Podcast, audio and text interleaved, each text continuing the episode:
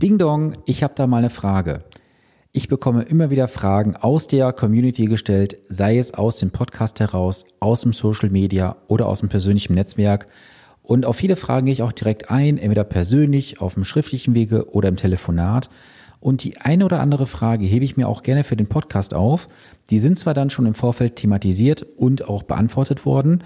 Trotzdem sind es Fragen, die für dich vielleicht als Zuhörer auch sehr interessant sein können, die dich vielleicht hier und da auch mal so ein bisschen zum Nachdenken anregen. Und auf zwei Fragen werde ich heute in dieser Podcast-Episode eingehen und das Ganze wie gewohnt nach dem Intro. Bleibe dran. Herzlich willkommen zu Vermögensaufbau abseits der Masse. Hier bekommst du Tipps und Tricks zu den Bereichen Geld, Kapital und Wohlstand. Denn jeder falsch investierte Euro ist ein verlorener Euro. Viel Spaß dabei!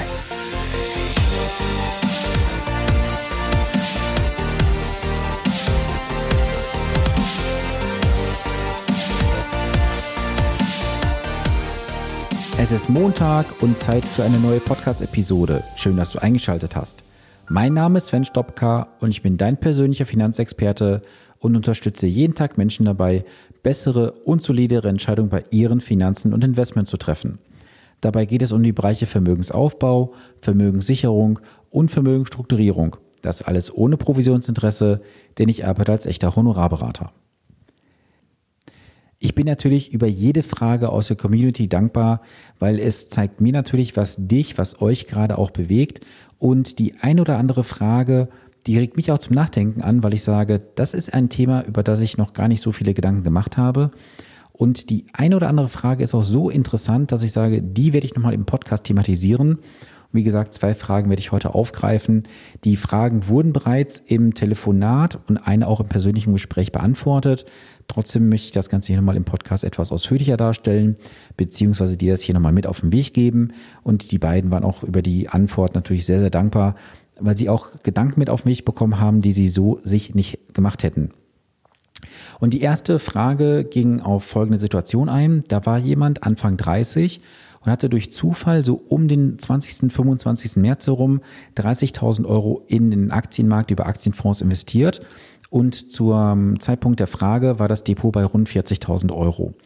Diese Person hat sich das Geld mühsam zusammengespart und war einfach mal mutig gewesen und hat gesagt, komm, ich investiere jetzt einfach und das wird hoffentlich gut gehen. Und es ist natürlich gut gegangen. Und die Frage war jetzt, soll ich jetzt verkaufen und anderweitig investieren oder wie ist deine Meinung dazu? Und da muss ich natürlich erstmal sagen, herzlichen Glückwunsch, dass du diesen Mut gehabt hast und dafür so belohnt worden bist.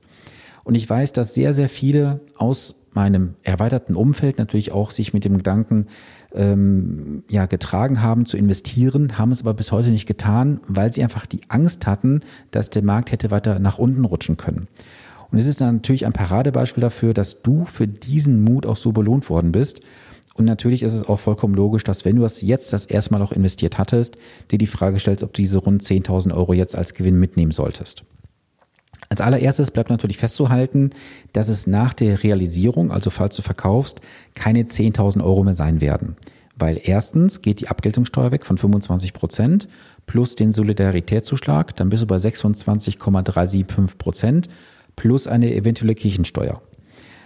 Das heißt also, hier werden schon mal rund, ich sag mal so zwischen 2800 und 2900 Euro weggehen an Steuern und Abgaben. Und das würde natürlich schon mal deinen Ertrag entsprechend nach unten verringern. Hinzu kommt natürlich auch der Hinweis hier an der Stelle, dass du jederzeit einen Freistellungsauftrag stellen kannst von 801 Euro als ledige Person und 1602 Euro als Ehepaar. Dann hattest du mir die Frage gestellt natürlich, was soll ich jetzt tun? Ich stelle die Frage erstmal anderweitig, warum möchtest du jetzt überhaupt verkaufen? Das heißt, du bist ja damals bewusst in den Aktienmarkt eingestiegen über deine Aktienfonds und hast jetzt natürlich die Belohnung bekommen mit rund 10.000 Euro Ertrag. Jetzt aber auf der anderen Seite würdest du dem Aktienmarkt ja misstrauen und sagen, ich gehe davon aus, dass ich jetzt mehr Informationen habe als der Markt selber und dass in den nächsten Wochen, Monaten die Märkte wieder nach unten gehen. Das kann passieren, muss aber nicht passieren. Und ich möchte einfach mal mit auf den Weg noch geben, auch wenn du jetzt nicht direkt betroffen bist, aber mach dir immer die Gedanken dazu, dass du nicht schlauer sein kannst als der Markt. Das heißt, du müsstest mehr Informationen vorliegen haben, als aktuell im Markt verfügbar sind. Und dann reden wir mal auch ganz schnell über das Thema Insiderwissen unter Umständen.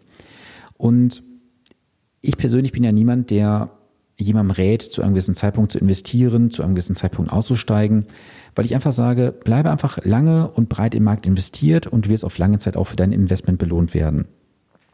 Und ich stelle natürlich auch jetzt hier, wie damals im persönlichen Gespräch, auch die alles entscheidende Frage. Wohin möchtest du anderweitig investieren? Wir hatten seinerzeit gesprochen über das Thema Immobilien. Immobilien haben natürlich einen ganz großen Nachteil. Sie sind immobil. Das heißt also, du kannst hier nicht mal eben dein Geld liquidieren. Du bist also längere Zeit an das Investitionsgut, sprich die Immobilie, gebunden. Der zweite Punkt ist, du hast mit einer Immobilie auch hohe Nebenkosten zu tragen. Das heißt, wenn du heute eine Immobilie für 100.000 Euro kaufen würdest als Beispiel, gehen schon mal rund 6.500 Euro, weil du aus NRW kommst, an Grunderwerbsteuer weg. In anderen Bundesländern sind halt vielleicht 5% oder 3,5%. Dann kommt hinzu vielleicht eine Maklerprovision von 3,57% bis zu 5,95% plus nochmal 2% an ähm, Notarkosten und Gerichtskosten. Und diese Kosten musst du erstmal wieder über die Zeit hineinwirtschaften. Das kann schon mal eine ganze Zeit dauern. Dann ist natürlich noch das Riesenthema auch, was passiert in den nächsten Jahren mit den ganzen Immobilienvermögen, die wir haben in Deutschland? Werden die vielleicht mal zusatzbesteuert über eine, ah, wie heißt das hier, Lastenausgleichsgesetz als Beispiel? Das sind alles ungelegte Eier, das weiß ich, aber diese Sachen müssen wir einfach mal ins Auge führen. Und was du natürlich auch noch berücksichtigen musst, die Aktien haben ganz klar einen ganz, ganz großen Vorteil. Du kannst dich jeden Tag über den Preis und den Wert informieren. Meine Meinung ist, du musst dich nicht jeden Tag informieren, sondern bleibe einfach im Markt investiert und misstraue dem Markt einfach nicht. Und ich weiß, dass viele jetzt, die zuhören werden, vielleicht aus der Branche auch sagen werden, ja, der Stoppcar, der spinnt wieder komplett, man muss auch mal Gewinne realisieren. Das kannst du tun. Nur wie ich eingangs schon sagte, wenn du jetzt schon mal rund 2800 Euro mal ganz grob an Steuern zahlst, das sind ja schon mal wieder 2800 Euro, die dein Investment, sprich dein Ertrag, sinken könnte, ohne dass du jetzt mal sagen müsstest, du wärst jetzt im negativen Bereich. Und wenn natürlich der Markt weiter steigen wird, wovon vielleicht mit einer hohen Wahrscheinlichkeit auszugehen ist, dann hast du natürlich auch irgendwann wieder das Thema, dass du zu einem höheren Zeitpunkt einsteigst und dann auch diese Zeit dazwischen nicht mitgenommen hast. Und das ist etwas, was ich auch immer häufiger feststelle, wenn ich mir dann vergangene Transaktionen anschaue in Beratungen, in Aufbau von Vermögensplänen dann sind die Menschen irgendwann eingestiegen, haben dann irgendwann verkauft mit einem Gewinn, haben dann wieder gekauft und dann kam irgendwann halt so dieses Thema Gier auf, dass sie dann ausgestiegen sind mit einem Verlust vielleicht, weil sie sagten, ja, ich glaube, dass es wieder nach weiter nach unten geht, um günstiger einzusteigen. Und dann hat der Markt sich genau entgegensetzt entwickelt. Es ging nämlich nur noch nach oben. Und dann kaufst du auf einem höheren Zeitpunkt natürlich entsprechend ein, hast die Gewinne, die bis dahin hätten entstehen können, liegen lassen und so wird auch dein Gewinn auf Zeit immer geringer ausfallen.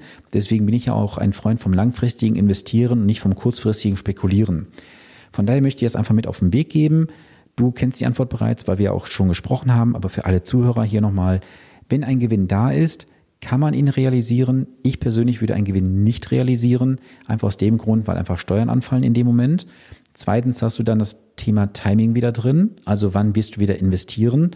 Und auf der anderen Seite hast du natürlich auch wieder das Thema, dass du dich mit anderen Sachen vielleicht beschäftigst, irgendwo investierst und vielleicht dort auch dann einen entsprechenden Verlust erleiden könntest.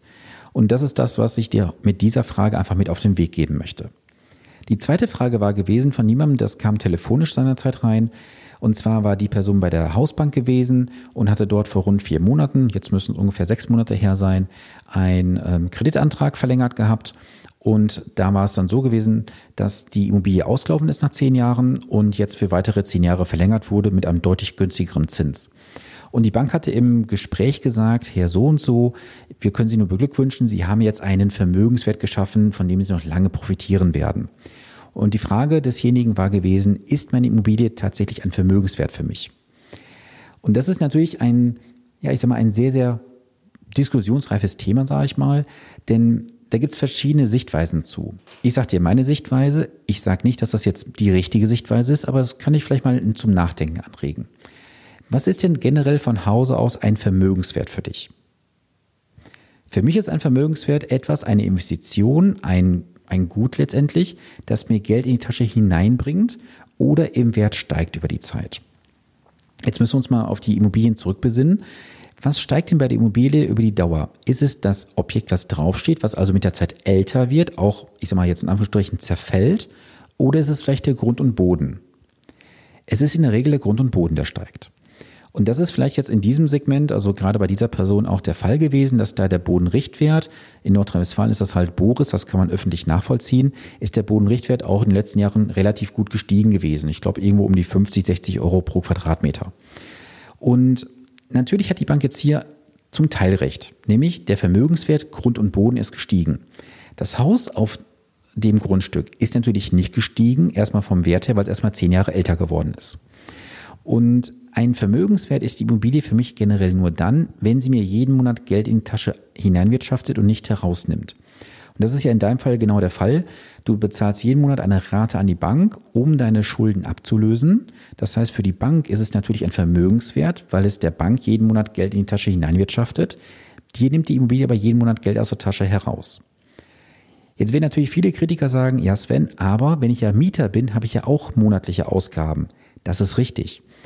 Nur oft ist ja die Situation wie folgt, dass du in der Regel eine deutlich höhere Belastung hast bei einem Eigenheim, das du selber bewohnst, im Verhältnis zu einer Miete. Hinzu kommt ja noch, dass du gewisse Rücklagen aufbauen musst für Renovierung, Instandhaltung etc. Das heißt, es ist mit der eigentlichen Bankrate ja gar nicht getan.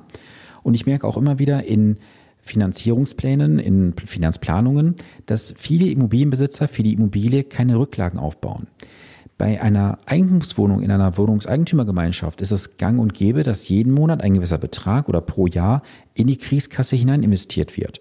Das vergessen viele Eigenheimbesitzer, insbesondere wenn sie ein Einfamilienhaus besitzen. Wird jeden Monat nur an die Bank die Rate bezahlt, man zahlt quartalsmäßig dann an die Gemeinde oder Stadt halt die Grundsteuer und das war es dann gewesen. Doch du musst auch immer berücksichtigen, dass eine Immobilie nur ein Vermögenswert dann ist für dich in der Bilanz, in, also in deiner persönlichen Vermögensbilanz, wenn es auf der Aktivseite steht und nicht auf dem Passiv. Und also aktiv, passiv kurz erklärt, aktiv ist das, was dein Vermögen ist und passiv ist letztendlich deine Verbindlichkeit, die du gegenüber anderen hast. Und jetzt wird ja jeden Monat deine Immobilie so gesehen Zug um Zug mit minimalen Beiträgen oder auch etwas größer auf deine Aktivseite rübergeschoben, aber es bringt dir letztendlich nichts Produktives an Kapital in deine eigene Tasche. Und für mich ist eine Immobilie nur dann ein Vermögenswert, wie gesagt, wenn sie dir jeden Monat Geld in die Tasche wirtschaftet, im besten Fall sogar positiv. Und lass mich noch mal so ein bisschen was zum Thema Immobilien erzählen, das fällt mir so spontan ein. Viele sind jetzt auch gerade so auf dem, ähm, ja, auf dem Punkt angekommen, wo sie sagen, ich gehe jetzt vielleicht aus anderen Investments raus, wie gerade auch die Frage zum Thema Aktienfonds und wollen dann in die Immobilien investieren, weil sie dann glauben, im nächsten Jahr dann noch eine gute Rendite machen zu können. Also ich persönlich glaube nicht, dass wir hier in den nächsten Jahren noch in vielen Bereichen eine Großwertsteigerung sehen werden. Denn auf der einen Seite sehe ich immer wieder die Fälle, dass halt die Immobilienpreise massiv gestiegen sind. Ähm, das ist aber nicht dem, dem Wert des Objektes zuzuschreiben, sondern eher, weil wir keine Alternativen mehr haben. Die Deutschen sind ja sehr immobilienlastig, zumindest was das Eigenheimbesitz, äh, was das Eigenheim betrifft. Und somit sind auch die Immobilienpreise natürlich massiv gestiegen. Und rechnen wir mal aus, wie viel Jahresmieten zu einer ortsüblichen Miete du haben müsstest, um diese Immobilie bezahlen zu können. Und da wirst du oft auf einen Faktor kommen von irgendwo 27, 30, 35, wo auch immer. Und ich habe vor einigen Wochen auch noch eine ähm, Kalkulation gemacht für jemanden. Da war auch etwas mit der Immobilie geplant gewesen. Und wir haben dann festgestellt, dass hier der Faktor von 41 zu tragen gekommen wäre. Das heißt, du brauchst 41 Jahresmieten, um diese Immobilie abzuzahlen. Da sind jetzt nicht berücksichtigt irgendwelche Anschaffungskosten etc. Es war nur der reine Kaufpreis gewesen. Das sind 41 Jahresmieten. Und das sind einfach Dimensionen, die heute nicht mehr gesund sein können für dich als Investor.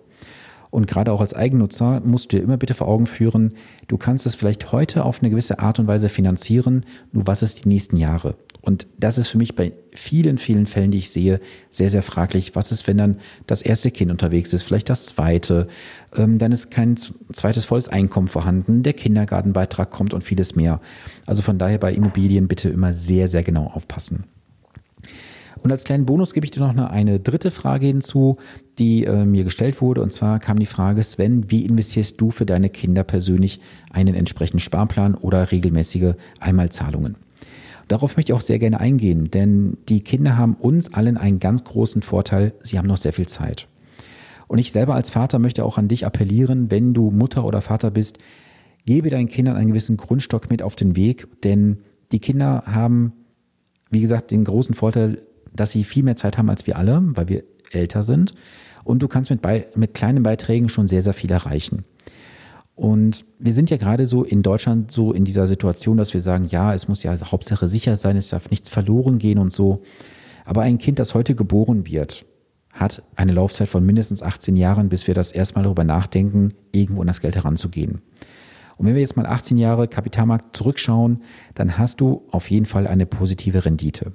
Die fällt natürlich unterschiedlich aus, je nachdem, wie du investiert bist, wo du investiert bist und was da für Kosten vorhanden sind. Aber generell wärst du mit einem recht guten Ertrag nach Hause gegangen. Ich mache das persönlich so, dass für jedes Kind jeden Monat ein Sparplan hinterlegt ist, wo wir dann in einen breit gestreuten Aktienfonds investieren. Und dieser Fonds hat eine Aktienquote von genau 100 Prozent. Denn ich persönlich vertraue dem Kapitalmarkt. Meine Kinder bekommen 100 Prozent Aktienquote. Die fahre ich persönlich auch. Ähm, und das ist einfach auch eine Möglichkeit natürlich, wenn du das mit dem Sparplan machst monatlich. In einem ähm, Depot kannst du ja jederzeit auch Zuzahlung machen. Das haben wir jetzt gemacht, als der kleine Sohnemann getauft wurde. Da kamen auch ein paar Geldgeschenke zusammen. Das Geld haben wir auch sofort investiert. Und das werden wir auch machen jetzt, wenn Geburtstage sind, Weihnachten, Ostern, was alles für Feierlichkeiten noch kommen. Diese Gelder werden gesammelt, werden dann sofort ins Depot investiert. Und da schließe ich auch eines für mich komplett aus, das Thema Timing. Ich investiere einfach und ich weiß, dass meine Kinder dann, wenn sie 18 Jahre alt sind, einen guten Grundstock haben werden und ähm, darauf können sie dann auf jeden Fall weiter aufbauen. Von daher, wenn du Kinder hast, äh, möchte ich dich bitten, mach dir mal Gedanken dazu, ob du nicht einfach für deinen Sohn, für deine Tochter was machen möchtest, das geht mit 25 Euro schon im Monat los. Und ähm, das Schöne ist einfach, die Depotbanken, mit denen ich arbeite, verlangen auch dafür keinerlei Depotkosten. Das heißt, du hast eine kostenlose Depotführung, du hast in der Regel auch keine Ordergebühren in irgendeiner Art und Weise. Wenn du dazu Fragen hast, dann melde dich gerne. Ich stelle da gerne auch entsprechende Möglichkeiten zur Verfügung. Und du kannst natürlich dann auch gerne über mich in exklusive Aktienfonds investieren, die du so als Privatanleger nicht im Markt frei kaufen kannst, sondern nur über mich. Und das ist jetzt nichts, was irgendwo spekulativ ist oder sowas. Es ist einfach nur so, dass diese Fonds halt einer gewissen Anlage, ähm, ja, einer Anlagementalität, einer gewissen Personengruppe zugänglich gemacht werden. Da kann halt nicht jeder mitspielen, aber ich kann dir sagen, die Fonds sind wirklich sehr, sehr gut ausgezeichnet und ich bin damit zufrieden und alle Partner, die ich begleite, natürlich auch. Ja, das war es für heute gewesen. Ich hoffe, du hast jetzt mal mit diesen zwei Fragen plus die kleine Bonusfrage etwas mitnehmen können. Und wenn du jetzt selber eine Frage hast, dann komm gerne auf mich zu, kontaktiere mich gerne über Social Media, über E-Mail, per Telefon, wie auch immer. Du kannst mir gerne auch eine Frage per WhatsApp schicken. Meine Handynummer findest du in den Show Notes. Und ja, dann freue ich mich auf deine Frage in den nächsten Tagen oder Wochen. Und vielleicht werde ich auch deine Frage dann hier im Podcast thematisieren, sofern du das Ganze auch möchtest und mir freigibst. Und ja, in diesem Sinne wünsche ich dir jetzt eine wundervolle Woche. Bleibe gesund und natürlich noch zum Abschluss ein kleiner Hinweis. Wenn du am Freitag nicht dabei gewesen bist, äh, bei meinem Grundlagenteil vom Online-Event, dann hast du auf jeden Fall was verpasst. Und zwar wird es am 5.11. die nächste Möglichkeit geben. Ich packe den Link dazu in die Shownotes hinein. Und jetzt bleibe gesund, habe eine erfolgreiche Woche und bis zum nächsten Montag. Dein Sven Stopka.